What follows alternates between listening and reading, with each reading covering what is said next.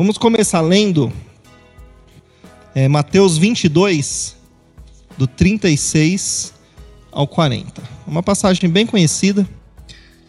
Mestre, qual é o grande mandamento da lei? Respondeu-lhe Jesus: Amarás o Senhor teu Deus de todo o teu coração, de toda a tua alma e de todo o teu entendimento. Este é o grande primeiro mandamento.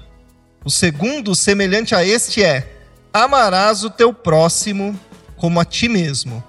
Destes dois mandamentos dependem toda a lei e os profetas. Que é uma conversa que uma paz teve com Jesus, e ele falou que, uma, que, o, que são dois mandamentos: um, amar a Deus sobre todas as coisas, e dois, amar ao próximo como a ti mesmo. Por isso que o tema da, de hoje é como a ti mesmo. Nós devemos amar ao próximo. De que jeito? Como nós amamos a nós mesmos. Certo? Então, eu vou falar sobre sete pontos para que a gente possa desenvolver o amor pessoal, né? Se valorizar, dar mais valor a si mesmo, com equilíbrio, é claro. Então eu quero começar com o primeiro.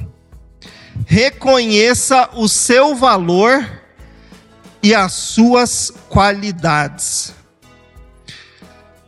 É, vou ler Romanos capítulo 12, versículo 3. Porque pela graça que me foi dada, digo a cada um dentre vós que não pense de si mesmo além do que convém. Antes, pense com moderação segundo a medida da fé que Deus repartiu a cada um. Então, o que, que o apóstolo Paulo ensina aqui? Não pense de si mesmo além do que convém. Ou seja, ele está falando assim: é melhor você não ficar se achando. Pense com moderação. Então, nós devemos reconhecer as nossas qualidades. Nós devemos reconhecer os nossos talentos, as coisas que nós sabemos fazer. Mas é com moderação. Não é eu sou bom, eu sou o cara, eu sou o melhor do mundo, eu faço e aconteço. Pense com moderação, seja sóbrio. Mas também não tenha falsa humildade. Poxa, Beatriz, você faz isso, né? Oh, muito bem que você fez. Não, sabe o que foi? É que se não fosse a ajuda de tal pessoa, é que se não fosse aquilo ali, mas se não fosse aquele outro, eu não ia conseguir. Isso é falsa humildade. Ou também isso esconde uma insegurança muito grande. Talvez você não acredite nas suas capacidades. Talvez você não acredite na, na, no que você é bom, no que você sabe fazer. Tem diferença entre você é, reconhecer as suas qualidades com sobriedade e você se ensoberbecer. Sim ou não? Então, parabéns, Beatriz. Obrigado. Eu gosto de dar o exemplo das cadeiras, que é bem prático aqui, né? Chega aqui, as cadeiras bem arrumadinhas, tudo alinhadinha. Eu falo, puxa, como as cadeiras ficaram alinhadas hoje? Quem alinhou as cadeiras? Aí vem e fala, foi, foi Deus. Ah, é? As cadeiras flutuaram aqui e se organizaram sozinha? Não, quem fez? Fui eu. Parabéns, Deus abençoe. Mais para frente nós vamos falar sobre os egoísmos, os elogios. Mas é importante você reconhecer, saber sim, eu sei fazer isso, isso e aquilo. E o outro lado também é importante. Você é, não ficar se vitimizando demais, achar que você é menos do que você realmente é. Porque isso também é um problema. Ah, eu não sou nada, não consigo nada, não faço nada, sou um lixo. Porque tem um versículo Isaías fala que que nós não somos nada, que a gente faz é menos ainda, e quem escolhe a gente é abominável. Mais ou menos isso. Então, aí, tem gente que pega esse versículo e fala: não, somos desprezíveis. Realmente, se a gente for olhar de, é, à luz da Bíblia, aos olhos de Deus, quem somos nós? Ainda mais que Deus vê o nosso coração, sim ou não? Eu inventei uma máquina, acho que a semana que vem eu vou trazê-la. Viu, Valkyria? E você vai ser a primeira que vai ser que eu vou usar. Eu vou colocar na sua, no seu cérebro aqui uns eletrodos. E enquanto estiver acontecendo aqui a, a reunião, aqui no telão atrás vai estar aparecendo todos os seus pensamentos. Você aceita? aceita? Ai, ai. É. Quanta coisa a gente não, não tem dentro de nós que é ruim, sim ou não? Nós temos mesmo, e Deus vê essas coisas. Mas nós temos qualidades também. Então, a gente não pode usar esse tipo de coisa para falar assim, eu não sou nada, não sirvo nada, eu não mereço nada. Porque a Bíblia, quando fala de não merecer, ela está falando do merecimento relacionado à salvação. A obra de Jesus na cruz. Nós não merecíamos, nós éramos pecadores, e ainda Deus veio, né, através de seu filho, morreu na cruz e nos salvou dos nossos pecados. Eu não merecia isso. Por quê? Porque eu sou um pecador. É sobre isso que está falando. Mas a Bíblia fala que digno é o, tra o trabalhador do seu salário, que a gente recebe de acordo com as nossas obras, de acordo com os frutos das nossas ações. Ou seja, você vai receber aquilo que você merece. Então nós temos que ter sobriedade nisso aí. Não pode ficar se vitimizando que quem oprime e coloca para baixo é Satanás. Então qual é o primeiro ponto? Reconheça o seu valor e as suas qualidades. Eu falei das qualidades. E o valor? Tem gente, por exemplo, que, que, é, que empreende, que vende produtos, que vende serviços e não sabe cobrar. Você tem que se dar o valor. Tem o seu tempo, o seu trabalho, a sua dedicação, o tempo que você investiu estudando. Tem gente que fala, ah, mas eu estudei e fiz curso de graça. Não, mas você investiu tempo. Eu já falei sobre isso aqui. Tempo é vida.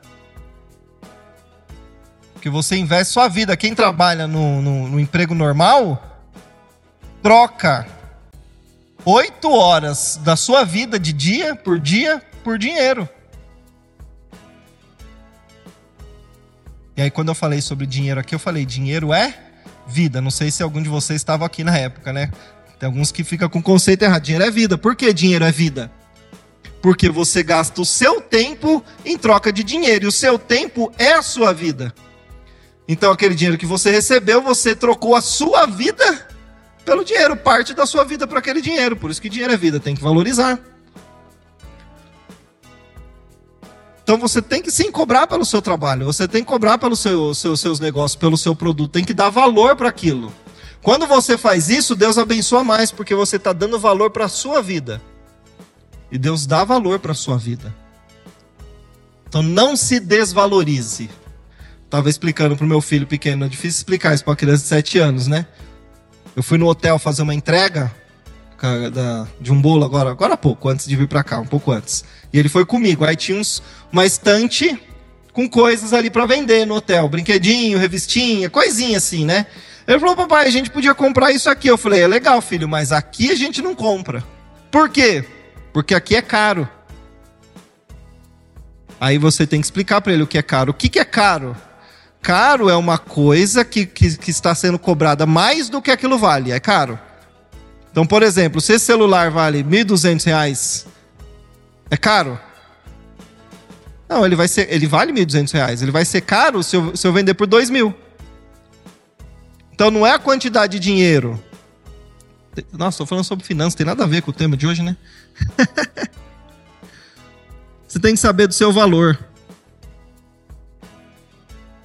Não se desvalorize. Se você não se dá o valor, as pessoas não te valorizam.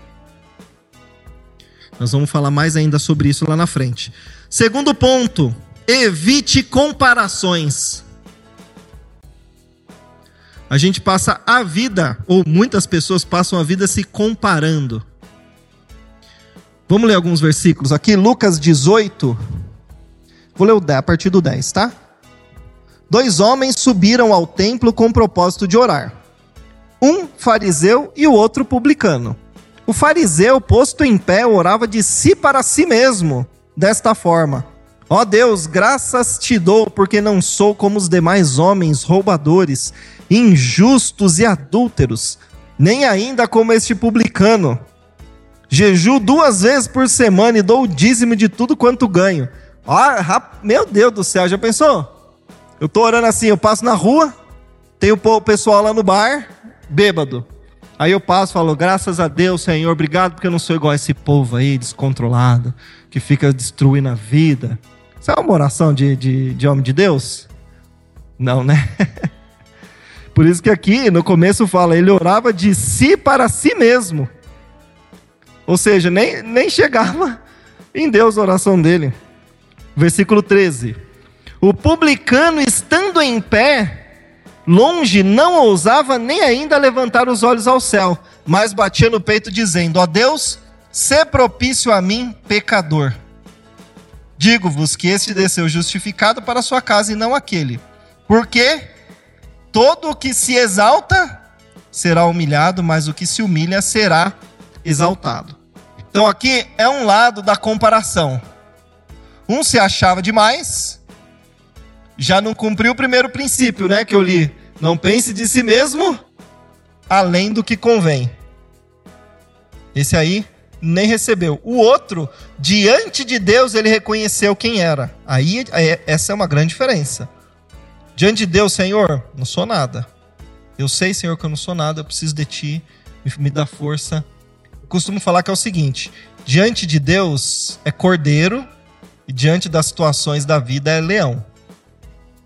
Na vida a gente não pode se acovardar, não pode baixar a cabeça, nós temos que ir para cima, temos que enfrentar. Mas reconhecendo que diante de Deus nós não somos nada, é uma coisa interior. É diferente do espírito de coitadinho, tá? É uma questão interior de humildade, de você reconhecer quem você é diante de Deus. Então, quando você se comparar, geralmente pessoas que olham desse jeito, igual esse esse fariseu aqui falou, eu não sou como ele.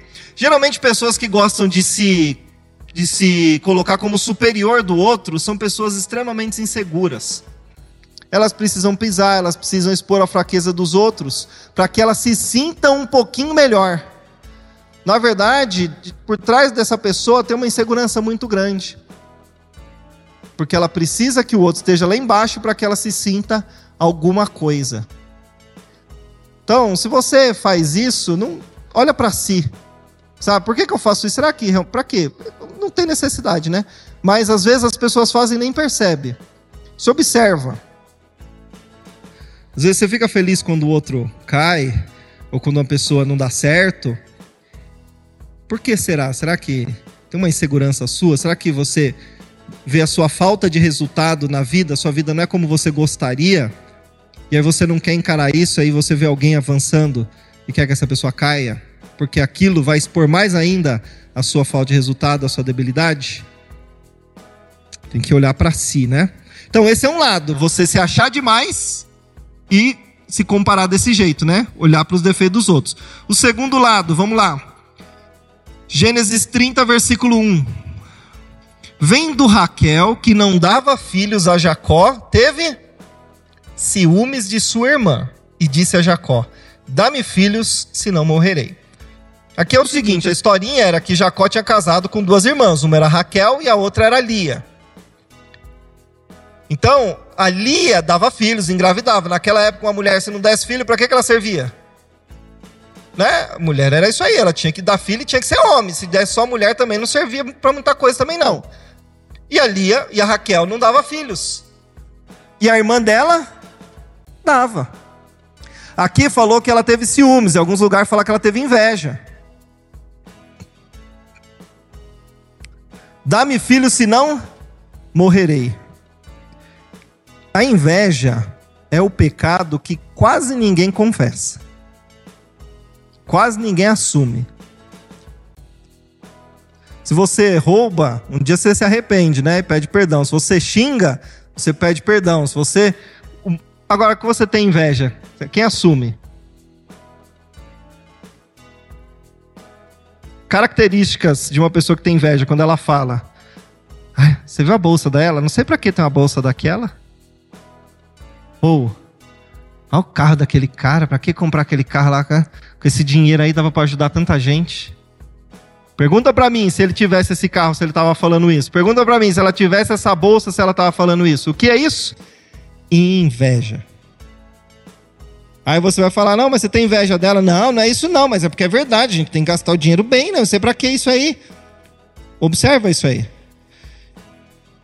E o que acontece? A, o resultado da pessoa expõe a sua falta de resultado. E aquilo te incomoda.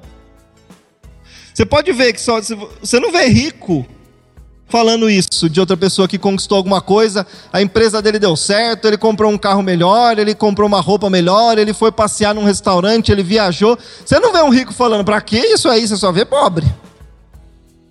É verdade. Eu sou pobre assim, eu não tenho muito dinheiro. Mas eu espero, se Deus me abençoar, eu quero ter mesmo, e quero que todo mundo tenha. Todo mundo tem que prosperar. Nós temos que ter vida digna. Nosso país, infelizmente, a maioria não tem.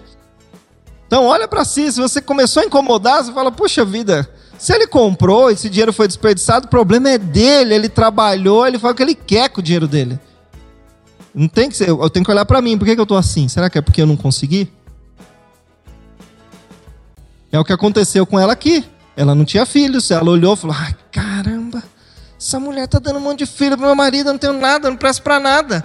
Teve ciúme. Tem outras passagens na Bíblia que acontece mais ou menos a mesma coisa, que a mulher não engravida, a outra engravida, ela, ela começa a atrapalhar a vida da outra por causa disso. Não se compare, sabe por quê? Você é um ser único. A sua vida aconteceu de uma maneira única. Não existe outra pessoa como você, então não adianta você se comparar a, a sociedade estabelece um padrão e a gente fica tentando se encaixar nesse padrão. Mas nós não somos gado, nós não somos boi que, que você põe tudo direitinho ali se comporta de, tudo da mesma maneira. Nós somos seres humanos únicos, com características únicas. Deus está trabalhando na sua vida de uma maneira única. Os seus desafios são diferentes dos meus. Então, olha para a sua vida. Você se compara consigo mesmo.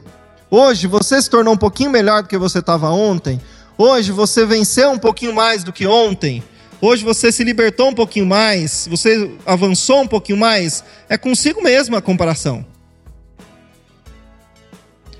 E tem um problema que quando a gente vai comparar, a gente compara o palco das pessoas com os nossos bastidores.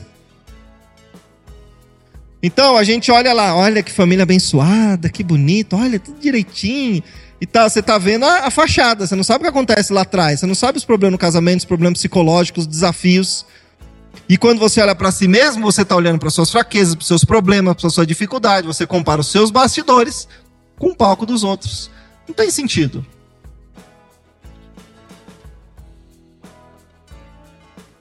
Não fica olhando, ai, já estou com tantos anos, não consegui, fulano que já conseguiu, o problema é dele. Será que isso vai durar? Você pode saber o resultado de uma vida no final dela. Então, às vezes a pessoa está passando por um, por um processo, naquele momento lá na frente muda, e do mesmo jeito você. Por isso que não adianta, olha para si problema é se hoje você fez exatamente as mesmas coisas que ontem, está no mesmo lugar. Por exemplo, hoje vocês vieram aqui no frio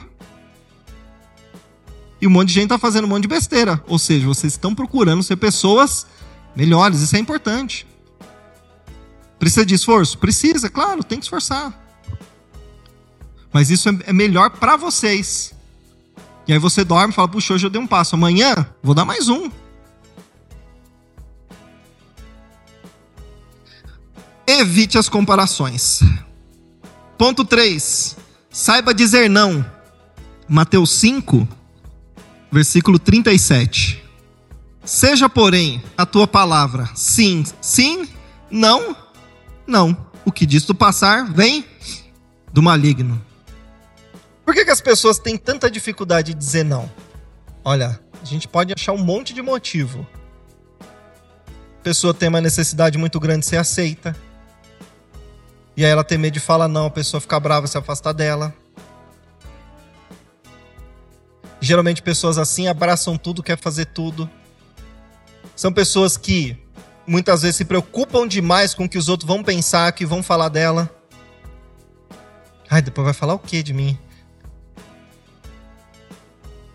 São pessoas que muitas vezes não se valorizam, precisam estar tá sempre dando sim, por quê? Porque aí os outros vão dar atenção, vão dar valor, vão estar tá elogiando, vão estar tá falando, ela precisa disso para se sentir um pouquinho mais segura. Só que se você for ver, essa pessoa ela tá sempre muito estressada, sempre muito oprimida, sempre... por quê? Porque ela tá fazendo tudo sempre, ela dá sempre um jeitinho de falar tudo, fazer tudo. Não fala não.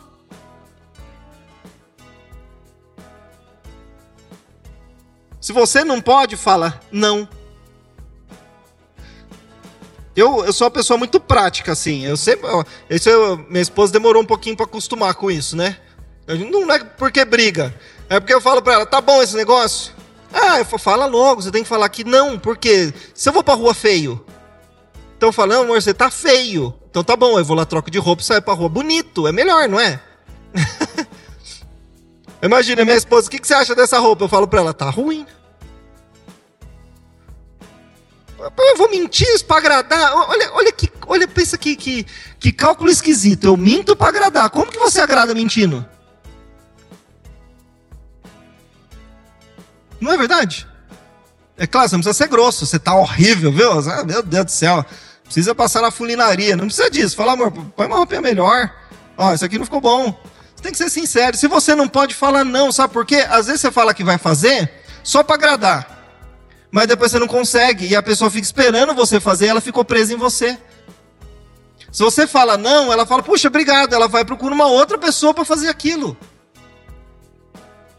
Ai, mas o que ela vai pensar, o problema é dela. O que, que seu marido vai pensar se você fizer mais uma coisa e não tiver tempo para ele? O que, que seu filho vai pensar se assumir outra coisa e não tiver tempo para ele? Que, entendeu? É, é, tem que é pensar melhor nas coisas. Ah, ele ficou bravo comigo. O problema é dele. Eu não vou ficar bravo comigo, porque eu vou lá fazer um negócio que eu não posso, vou ficar mais cansado, vou me ferir mais, vou dar menos atenção para minha família, não vou conseguir fazer as outras coisas direito, só porque ele vai ficar triste comigo? Eu não posso, pronto. Você vai, ah, eu vou.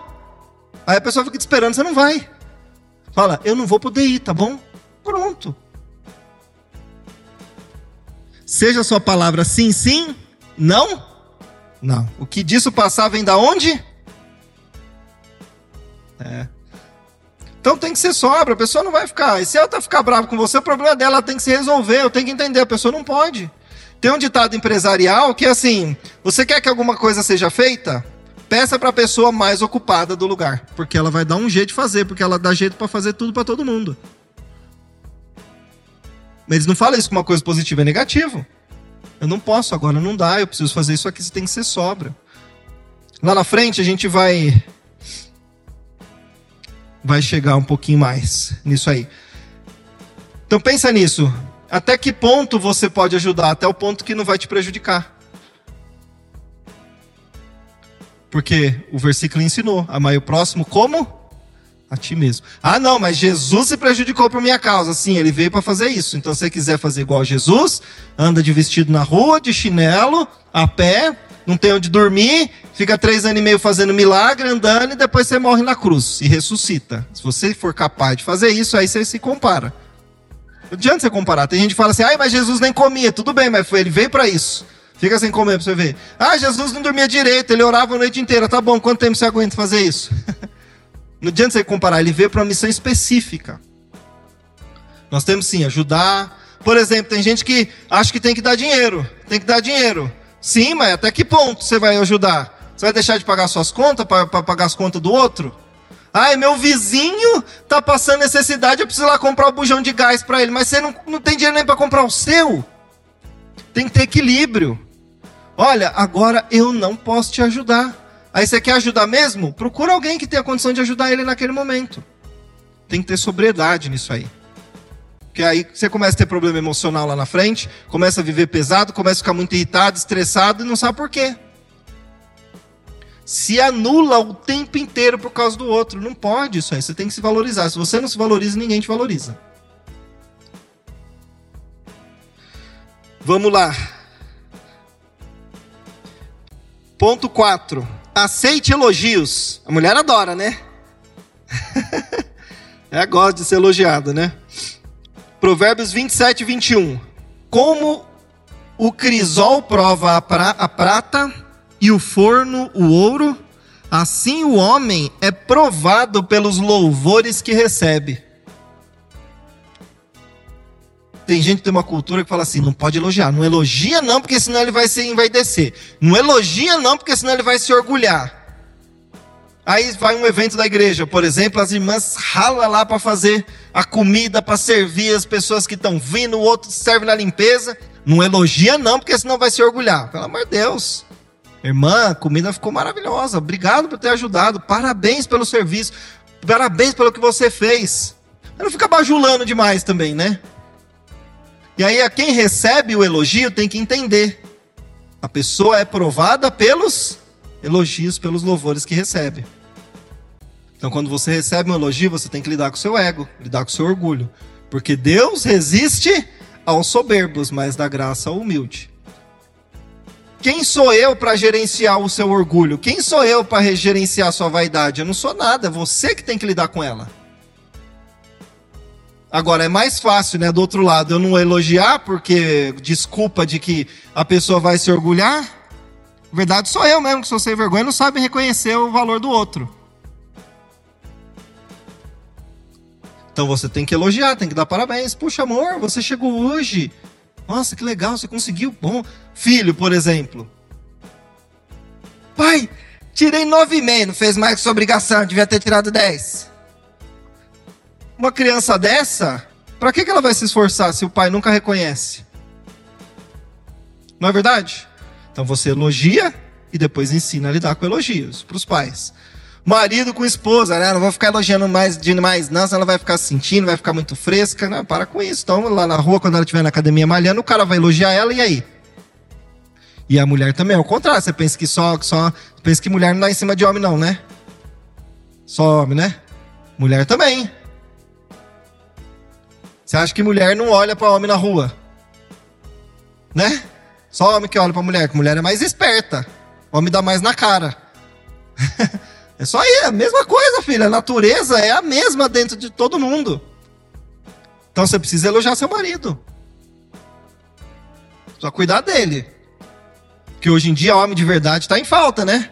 Então você pegou um, cuida dele, filho, porque tá, tá sobrando. Eu vi, eu já ve, eu vejo homem de verdade quando eu tô falando, né? Não tô falando sobre homossexualismo, não, porque eu tô falando de heterossexual que não é homem. Tem um monte aí.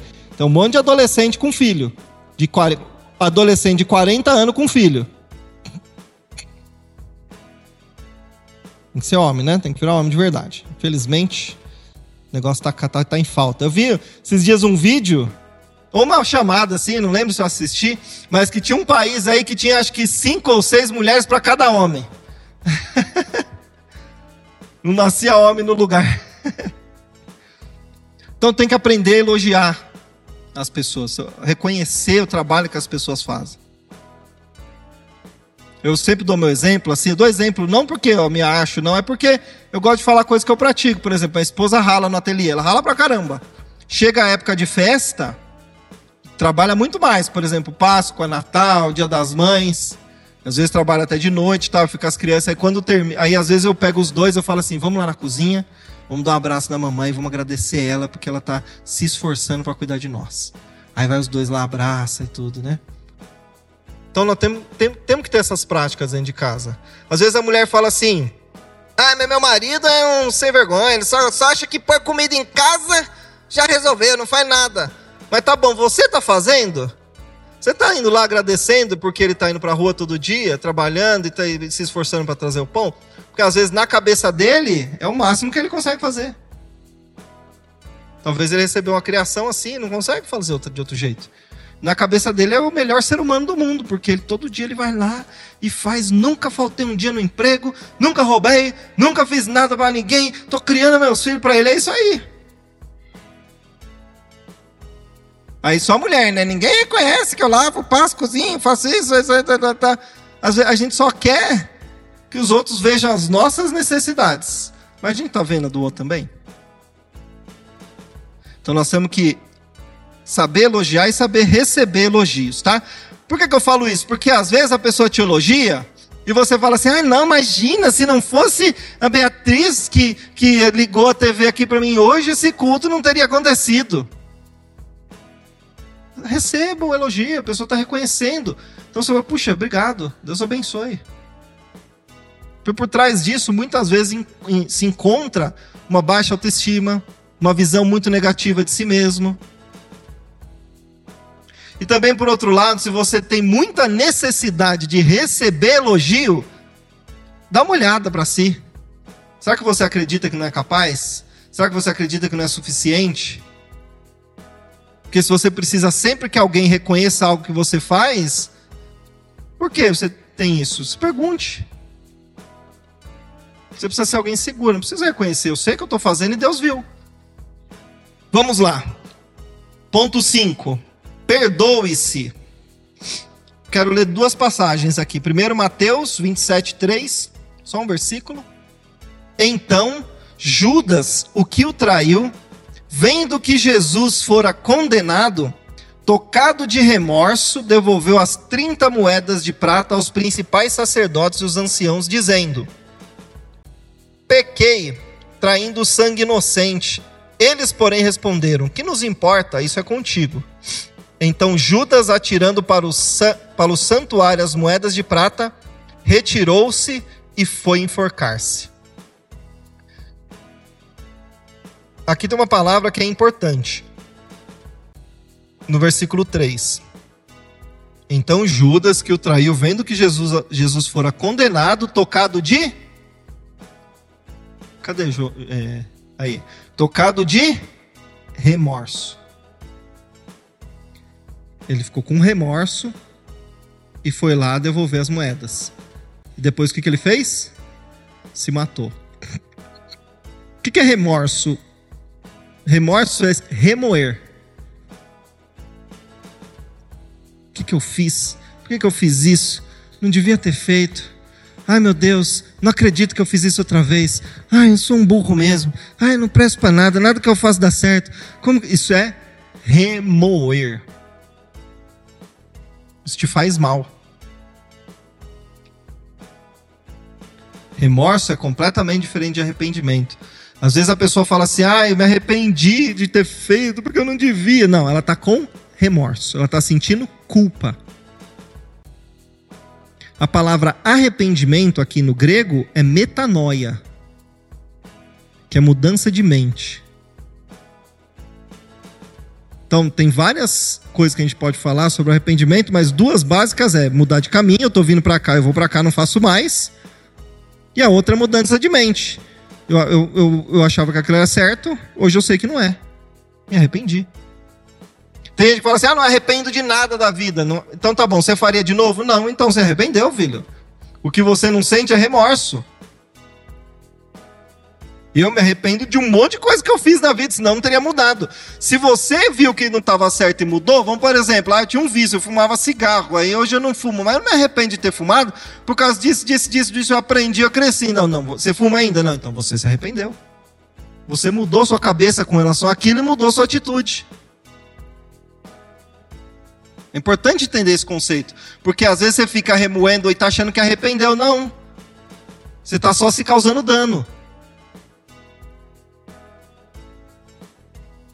Vamos lá, Mateus. Não, agora é Lucas.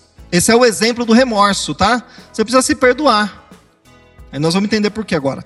Lucas 22, versículo 25, 55. Aqui é a passagem quando Pedro nega Jesus. E quando acenderam fogo no meio do pátio e juntos se assentaram, Pedro tomou lugar entre eles. Entre mentes, uma criada, vendo-o assentado perto do fogo, fitando, disse: Esse também estava com ele. Mas Pedro negava, dizendo: Mulher, não o conheço. Pouco depois, vendo o outro, disse: Também tu é dos tais. Pedro, porém, protestava: Homem, não sou. E tendo passado cerca de uma hora, outro afirmava, dizendo: Também este verdadeiramente estava com ele, porque também é galileu. Mas Pedro insistia: Homem, não compreendo o que dizes. E logo estando ele ainda a falar, cantou o galo. Então, voltando-se o Senhor, aqui é o Senhor Jesus, fixou os olhos em Pedro. E Pedro se lembrou da palavra do Senhor, como lhe dissera: Hoje três vezes me negarás antes de cantar o galo. Então Pedro, saindo dali, chorou amargamente. Diferente, olha. Judas foi tomado de remorso. Pedro chorou amargamente. E quando ele, ele percebeu o que tinha acontecido? Quando Jesus olhou para ele. durante muito tempo, eu achei que o olhar de Jesus ali para Pedro foi assim, ó. Haha, falei para você, você ia me negar, né? E aí Pedro, ai meu Deus. Não, na verdade, o olhar de Jesus foi um olhar de amor.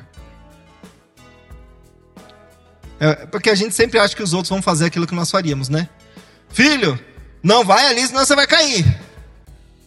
Não, mas pode deixar, pai, tô fazendo certo. Dois minutos, pá, se machuca, vem chorando. Te avisei que isso ia acontecer. não é? A gente faz isso. Faço isso também várias vezes. Normal, acontece. Mas não é assim que Jesus fez com ele. Jesus não fez assim, haha, Pedrão, tá vendo? Te peguei, cara. Não, foi um olhar de amor. E esse olhar de amor constrangeu Pedro. E aí ele saiu chorando. Como eu sei que Pedro se arrependeu e Judas não? Primeiro, Judas se matou, né? Se Judas tivesse arrependido, ele ia ter ido diante do Senhor e ia falar: Senhor, me perdoa. Não sei o que eu fiz, me ajuda. Sim ou não? É. Agora, é Marcos, capítulo 16, versículo 7. Mas ide, depois que Jesus ressuscitou aqui, tá? Mas ide, dizei a seus discípulos e a Pedro que ele vai diante de vós para a Galileia. Lá o vereis como ele vos disse. É bom a gente ler a Bíblia com cuidado, que a Bíblia não desperdiça palavras. Pedro era discípulo de Jesus? Sim, né? Então o anjo falou aqui: vai lá e diz aos discípulos. Sim ou não? Pedro já estava incluído, certo? Mas ele, ele frisou: fala para os discípulos e para Pedro. Como que Pedro não estava naquela hora? Já era. Não tem mais chance para mim. Ele morreu, eu neguei Jesus. Depois de tudo que ele fez. Mas ele frisou aqui, ó. Dizei a seus discípulos e a Pedro. Ele mostrou sim para Pedro que, ó, o Senhor te recebe de volta. Fica tranquilo, Pedro. Fala para Pedro lá, o Senhor mandou chamar você. Isso é um sinal de que Pedro estava ali, puxa vida, acabou.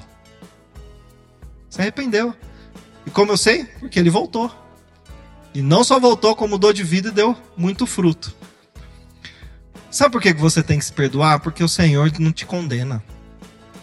Você não precisa ficar se condenando. O que Jesus fez na cruz resolve o seu problema. Então não fica remoendo. Ai, não devia ter feito. Pede perdão para Deus. Se você fez contra outra pessoa, pede perdão para outra pessoa. Mas também se perdoa. Quando a gente erra, a gente erra de propósito? Sim ou não? Quem acorda fala, hoje, hoje eu vou. De, propósito, hoje eu vou meter a testa naquela quina ali. Você faz isso? Não, é.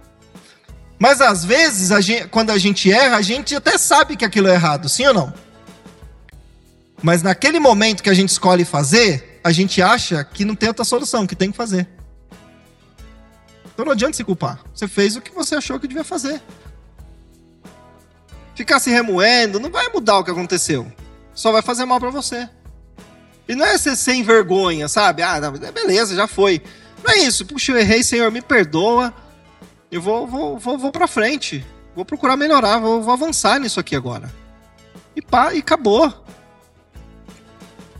Depois que você se arrepende, confessa e procura melhorar, o Senhor te perdoou. O que vem depois disso é acusação. Quem coloca na sua cabeça é Satanás. Apocalipse fala que ele é o acusador dos nossos irmãos, que os acusa de dia e de noite diante de Deus. Então, essa coisa, você fez aquilo, lembra? Quem é você para fazer isso? Você olha o que você estava fazendo ontem. Quem é você para falar isso hoje? Ontem você falou aquilo para sua esposa. Quem é você? Quem fala isso com você? Quem, coloca, quem joga na sua cabeça? Vou te ensinar. A gente fala. Aqui também é para libertação espiritual. Então vou te ensinar quando esse pensamento vier. Você se arrependeu, pediu perdão, né? Tá procurando melhorar e fica vindo essa acusação. Aí você fala assim: realmente, Satanás, eu sou isso mesmo. Sou... Você nem sabe, eu sou pior que isso.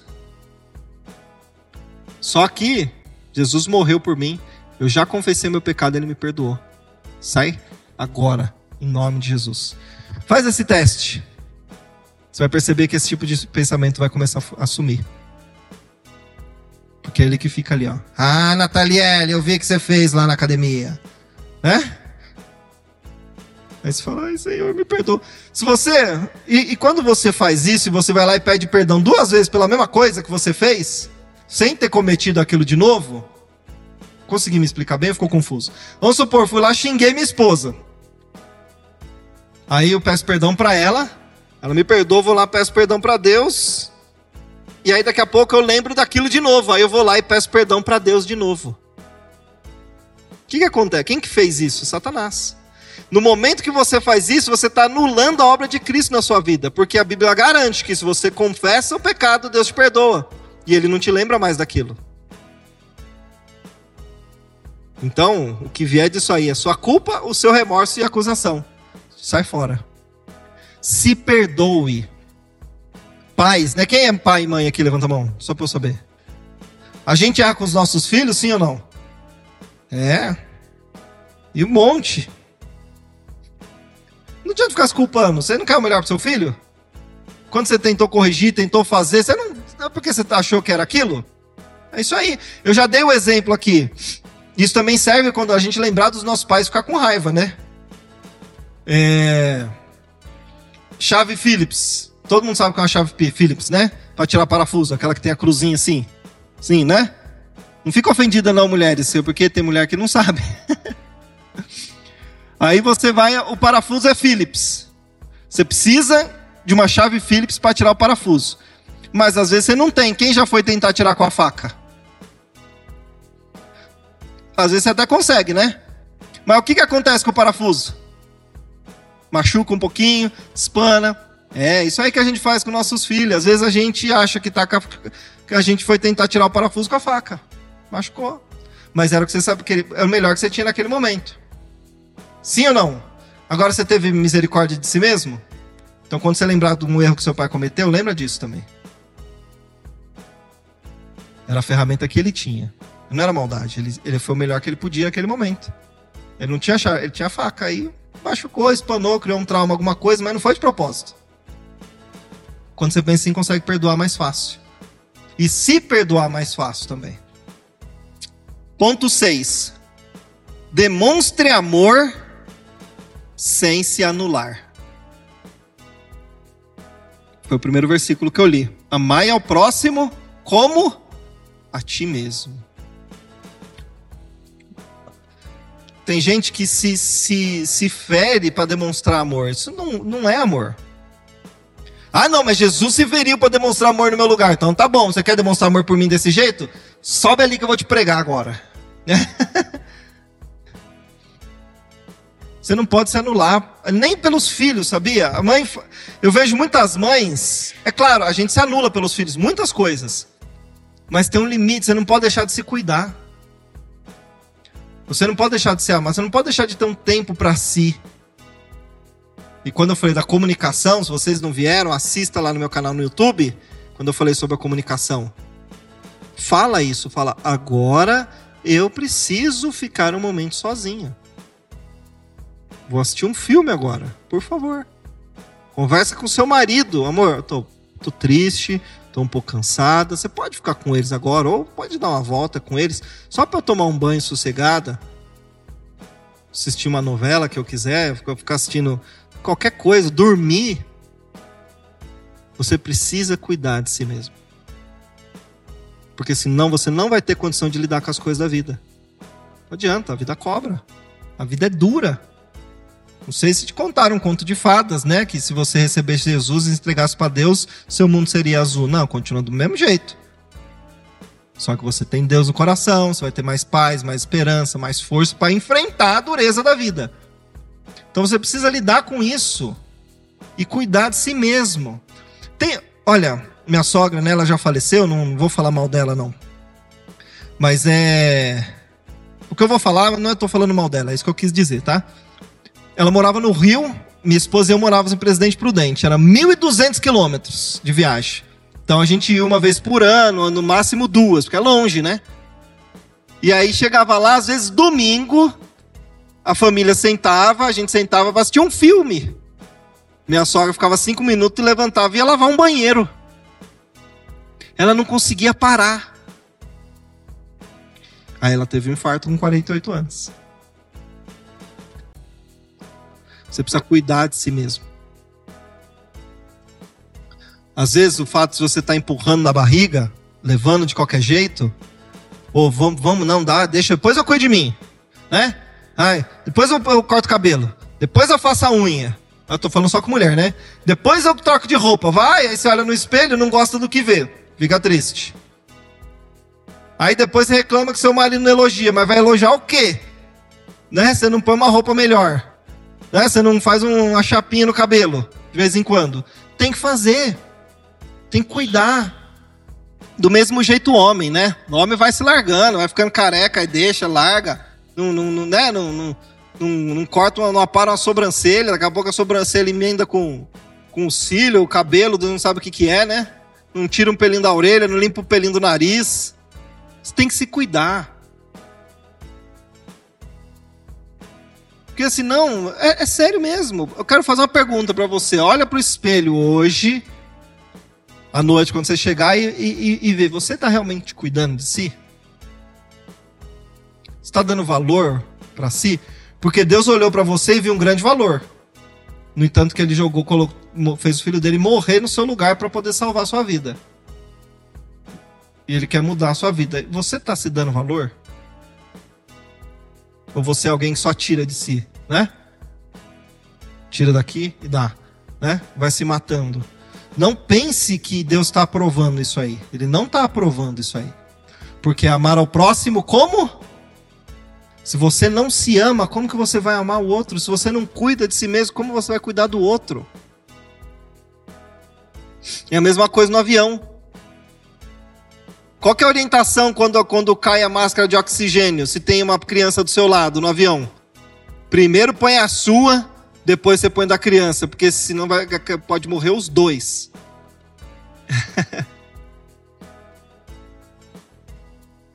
então você tem que se cuidar, tem que se valorizar, tem que passar um perfuminho. Tem crente que fala assim: não, não pode passar perfume, porque perfume é para atrair o sexo oposto. É só se for você, meu filho. Eu ponho perfume para não ficar fedido. Né? E a minha mulher vai me abraçar à noite. Imagina se eu chego fedido. Quem que merece? O homem quer chegar em casa e ver a mulher arrumada, mas não se arruma, o contrário também é verdadeiro. Lembra, é sempre com equilíbrio, né? É sempre com equilíbrio. Tem que sempre perguntar: por que, que eu estou fazendo isso? Eu estou fazendo isso aqui porque eu quero ficar me aparecendo demais ou eu estou fazendo isso aqui porque eu quero só me cuidar? Esse entra naquele princípio lá do, do dizer não, né? Às vezes você fica falando, falando, falando, falando, falando, aceitando, aceitando tudo, você não está se cuidando, você não está se amando, está se fazendo mal. Quanto tempo você vai aguentar? Ah, não, mas minha tia viveu 70 anos e ela foi assim. Imagina se não fosse, você vai ver 100. Tem gente que fala assim, não, mas é que Deus já programou o dia da minha morte, não importa o que eu faça. Ah, tá bom, põe embaixo do trem para ver o que vai acontecer com você. Foi isso que Deus queria? Fuma dois maços de cigarro por dia para você ver se você vai morrer no dia que Deus quis. Vai encurtar. A Bíblia fala, tem em Deuteronômio, ele ensina isso. Se você fizer isso, isso e isso, você não vai viver muitos dias aqui na terra. Mas se você cuidar desse desse jeito, você vai prolongar a sua vida. Está escrito bem clarinho. Tem que se cuidar. Aí tem homem que reclama, né? Que não tem nenhum homem. Ah, tem o Estevão ali. Aprende, Estevão, tá? Tem homem que fala assim: ah, mas minha mulher tá com essa barriga. Ah, minha mulher não se cuida, né? Aí eu falo assim, eu falo mesmo assim, ó. Fica pelado e se olha na frente do espelho pra você ver o que, que ela tá vendo todo dia. Né? Tamanho da sua pança. É verdade. Tem que se cuidar. Você tá se achando, mas não se enxerga, né? Olha lá, velho, você encara isso aí. se arruma. Cuide de si mesmo, tá? Sete se aceite como é. Ah, e agora? Vou ler aqui. Isaías 41, versículo 9. Tu, a quem tomei das extremidades da terra, e chamei dos seus cantos mais remotos, e a quem disse: Tu és meu servo, eu te escolhi e não te rejeitei. Não temas, porque eu sou contigo. Não te assombres, porque eu sou teu Deus. Eu te fortaleço e te ajudo e te sustento com a minha destra fiel. Sabe por que você tem que se aceitar do jeito que você é? Porque Deus aceita você do jeito que você é. Ele não te rejeita. Isso não significa que você tem que continuar sendo assim. Mas você tem que olhar para si mesmo e falar assim: puxa, eu sou assim, ó. Eu sei fazer isso, eu faço isso bem, né? eu tenho um nariz bonito, eu tenho o um pé bonito, ah, mas eu também tenho a perna torta, eu falo palavrão, eu sou, não sou meio desorganizado, é isso que eu sou, eu sou assim. Mas não é assim, eu sou assim mesmo e quem quiser me aceite. Não, é para si mesmo. Eu sou assim, não precisa ficar me culpando. Eu tenho que encarar, entender quais são as minhas qualidades, quais são os pontos que eu preciso melhorar. Enxergar isso e procurar melhorar. Não é tapar o buraco, fingir que, que não tem defeito e ficar só mostrando as qualidades. Ou também ficar só mostrando as coisas ruins, os defeitos, se vitimizando e não olhar para o que você sabe fazer, no que você é bom. Você tem que ter equilíbrio. Eu sou assim mesmo. Reconhece, olha para si e, e vai avançando pouquinho a pouquinho. Se você aprende a se relacionar bem consigo mesmo, usando isso que a gente falou hoje, todos os seus relacionamentos vão bem. Você vai aprender a se relacionar melhor com as pessoas. Você vai saber pôr limite. Tem gente que fica reclamando. Ai, mas fulano fica sempre aqui entrando na minha vida. Minha mãe não para de, de cuidar da minha vida. O vizinho, mas você deixou. Se você tivesse colocado o limite na hora certa e se relacionado da maneira certa, isso não ia, não ia acontecer. Ele tinha de respeitar. Então, se você aprende a praticar isso consigo mesmo, todo o seu ciclo de amizade, no seu trabalho, no seu casamento, tudo vai melhorar. E lembra disso. Satanás coloca esse pensamento na sua cabeça, não vale nada. Não, já era para você, você é um lixo. Você não vai conseguir. Não tem mais chance, não tem mais jeito. Olha a sua idade. Ah, olha, aquela sua vizinha lá conseguiu, você não. Sai fora. Eu te escolhi, não te rejeitei. Eu sou contigo, eu te fortaleço, eu te ajudo, eu te sustento. Deus está do seu lado. Pratique isso aí no seu dia a dia, sua vida vai mudar. Sua autoestima melhora. Você fica mais feliz. Lembra disso. Deus recebe você. Deus aceita você do jeito que você é. Se você dá espaço, Ele pode mudar a sua vida mas ele nunca vai fazer a sua parte.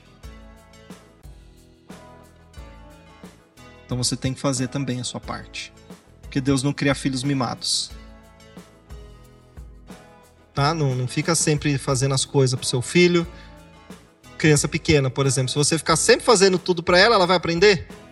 Não. Você suporta, você dá uma ajuda, você dá uma orientação, mas ela tem que fazer para ela se desenvolver. É assim que Deus lida com a gente. Ele te recebe, te aceita, te perdoa, te limpa, te transforma. E ele fala, vai. E aí você faz e ele vai te dando força. Entenda, nosso Deus reage. Entenda isso.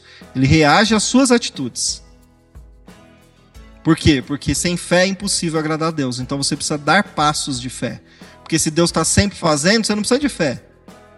Você não cresce, você não avança. Então Deus fala: faz assim que eu vou te ajudar. Aí você faz a sua parte, Deus abre a porta. Tem gente que fica parado, né? O Espírito Santo vai mudar, minha vida vai mudar, o ambiente, não. Vai, Deus vai fazer tudo isso, mas tem a sua parte, qual é? Então, o ensinamento do Senhor aqui foi: ama o próximo como? A ti mesmo. E ele não falou que isso é um. Ele falou que isso é um mandamento. Cuida de si mesmo, se valorize. Pratique isso que a gente falou, você vai perceber que sua vida vai mudar. Amém? Bom, só para resumir os sete pontos. Reconheça o seu valor e as suas qualidades. Dois, evite as comparações. Três, saiba dizer não. Quatro, aceite elogios, aprenda a lidar com os elogios. Cinco, se perdoe. Seis, demonstre amor sem se anular. E sete, se aceite como é. Mas não fica desse jeito o resto da vida também, né? Ou se você quiser ficar desse jeito o resto da vida, para de reclamar. é? Tem gente que fica reclamando, mas não muda. Você quer, quer, quer mudar? Então muda. Como que muda? Mudando. Amém?